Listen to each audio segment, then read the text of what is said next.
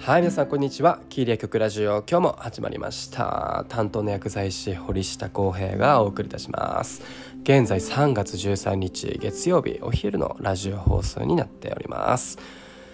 まあ、前回のラジオ放送でも話したんですけれどもちょっと花粉症がひどくてですね若干蓄膿症みたいになってると。なので、まあ、鼻水はあのもちろんなんですけど顔面痛がめちゃくちゃひどくてなんか頭痛いしほっぺた痛いみたいな。あの蓄膿症になった方は多分この気持ち分かってくれるんじゃないかなと思うんですけどもとにかくねあの何もしてなくてもだる重いっていうねあのそういう日々がちょっと続いているんですけれどもあの、まあ、元気よくねあの一人でぺちゃくちゃ話していこうかなと思っております、まあ、皆さんも僕みたいにならないようにねあの症状がある時はもうすぐ耳鼻咽喉科に行っていただいて、えー、お薬を飲んで、えー、早急に対応していただければなと思っております。さてさて本題になるんですけれども今回はですね福岡県の二日市っていうところにある老舗高級温泉旅館大丸別荘のニュースについて話していきたいと思うんですけども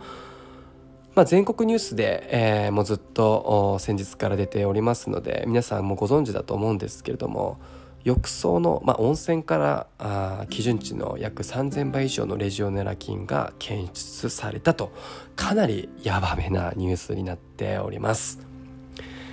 いやもうね3,000倍とか数字聞くだけでもう発狂しますよね。うえーみたいなね。もうね絶対他の温泉旅館もやってんじゃねえかっていう不信感抱くぐらいのレベルですよね。で本来は週に1回、えー、お湯を温泉をね変えないといけないっていう決まりがあるみたいですけども大丸別荘の場合は年に2回しかやってなかったと。それがだいたい約3年間続いていたみたいですね。もしかしたらもう2回もやっていないんじゃないかっていうね。で記者会見によると、まあ、特にレジオネラ菌がそこまでひどい、えー、まあ、特に気にするほどのレベルの菌ではないと思っていましたとか。あまあそういう話もありましたけれどもいやいやもう決まりは決まりだからって思いますよね。そう良くないよね。まあ、ただやっぱり、そのバックグラウンドとかをいっぱい考えたりするとコロナ禍でだいぶお客様も非常に少なかったと思うし本当にこう温泉旅館とかもね、うん、大打撃でやっぱり密接だし密室でもあるしね、うん、まあ相当きつかったんだろうなってやっぱり思います。やっぱり人間ってそういう状況の時って、うんまあ、ホワイトの部分とブラックな部分って絶対にありますので特にそういう状況はブラックが出やすいと思うんですよ。本来お客様ファーストでいかないといけない。むしろ今までそうやってきていたはずなんですよ。ただやっぱりこう今までにない、まあ、ウイルスっていうものが来て、えーまあ、こういうね自粛っていう時代だったのでその時が。約2年間ほど、まあ、そういう本当に運営していくっていうこと自体が本当に難しい状況潰れていくところも多かったと思うし。まあ、そういう中でやっぱりコスト削減っていうのは大事なところではあると思うんですよ。まあ、そういう時にブラックなところが出てきて本来衛生っていうところは非常にシビアなところだと思うんですけども怠ってしまったとうんそういうことだと思うんですよね。なんか昔僕自身が本当に10年前ぐらいにある方に言われた言葉っていうのを今でもすごく鮮明に、えー、記憶に残ってるんですけどもやっぱりこう成長していく上で大事なことって年を重ねていけばいくほどいろんなこうブラックなところっていうのがやっぱ出てきやすいとそういう時に自分の信念とかをその軸をちゃんとまっすぐ中心に戻してくれるような存在を一人でも作った方がいいっていう言葉だったんですよ。まさしくそういうことだと思っていてやっぱり僕自身もブラックなところがやっぱり出てくる瞬間っていうのがやっぱりどうしてもあるんですよ。でもその時に、まあ、家族だったりね友達だったりそういう言葉があこう気づかされるこうポイントでもあったりとかなんかもしかしたらその方その運営する経営陣の方もそういう方がいなかったかもしれないし、まあ、ブラックなところがすごく出てきたかかもしれないそこに言える従業員がいたとしても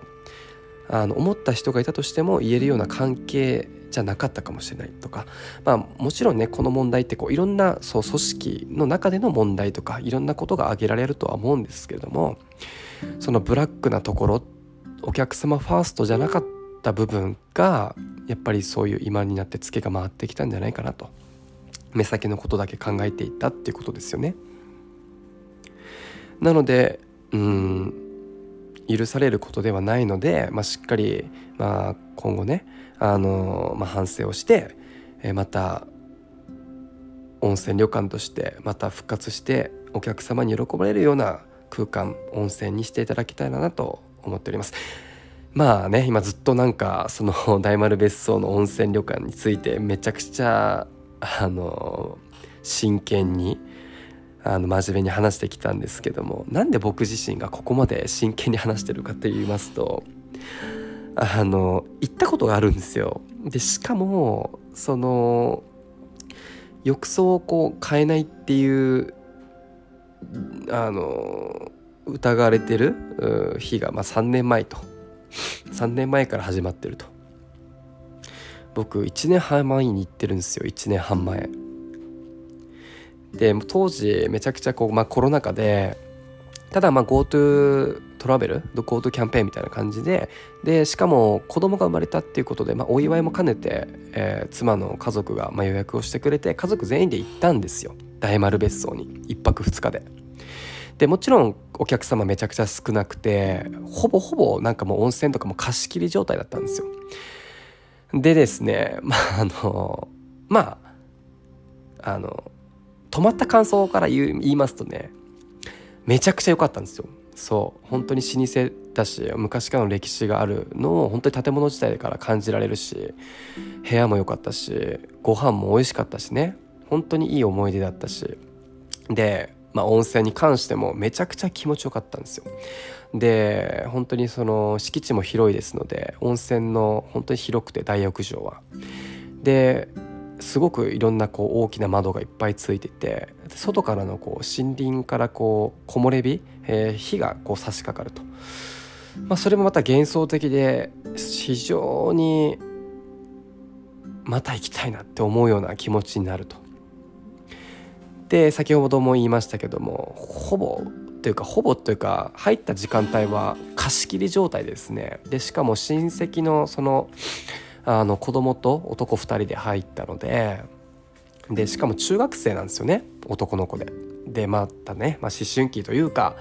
あの、まあ、学校に関しても悩みがあったりする時期じゃないですか。恋とかね。そう。だからそういう話をするいい機会でもあったのでなんかこう僕自身もこうなんだろうこうコミュニケーションの一つでちょっと子供に戻るっていうかこうね本当はやっちゃいけない本当はやっちゃいけないんだけど温泉をねあの潜ったりとかしてたんですよね。やっちゃいますよね。いや普段やらないんですよ。普段やらないんですけどまあそういうこう笑わせるためにもちょっとそういうことをして遊んだりとかちょっと泳いでみたりとかね貸し切りだったので、うん、普段はやらない、うん、やらないんだけど。そうすごくいい思い出でなんか恋の話とかね恋バナとかしたりとか最近あの学校どうとか好きな子いんのみたいな。でなんかいろんな話ができて有意義な時間有意義な時間を過ごしたんですけどまさかのねこのあのニュース見てマジかよってね。めっちゃレジオナル菌かぶっつってじゃねえかよみたいなね。まあねもう過去のはね取り戻せないのでそこまであのもう気にしてはいないんですけども。あまさかねその時レジオナル菌がいっぱいいるとは思ってなかったですよね。そう。まあただまあいい、えーまあ、ネタになったんじゃないかなと。めっちゃポジティブシンキング。そうだね。まああのまあ、これから、まあ、他の温泉旅館もしてる可能性が、まあ、知らないけどあるのかどうか知らないけどあの、まあ、今からあ今日からマスクも自己判断っていう風になって本当にこう節目の日になると思うんですよ。でさあの、まあ、桜も咲くシーズンですし新生活っていうかね節目の3月になると思いますのでまあ、これからお客さんも増えていったりとかいう時期だとも重なると思うのでね、えー、まあ温泉旅館、うん、大丸別荘に関してはまたあ一から信頼を取り戻して、えー、またあ成長して、えー、また僕自身もね家族と行く機会があったらいいなと思っております。ということで今回はまあ音声旅館について話をさせていただきました。ということで今日はこの辺で終わりたいと思います。バイバイ。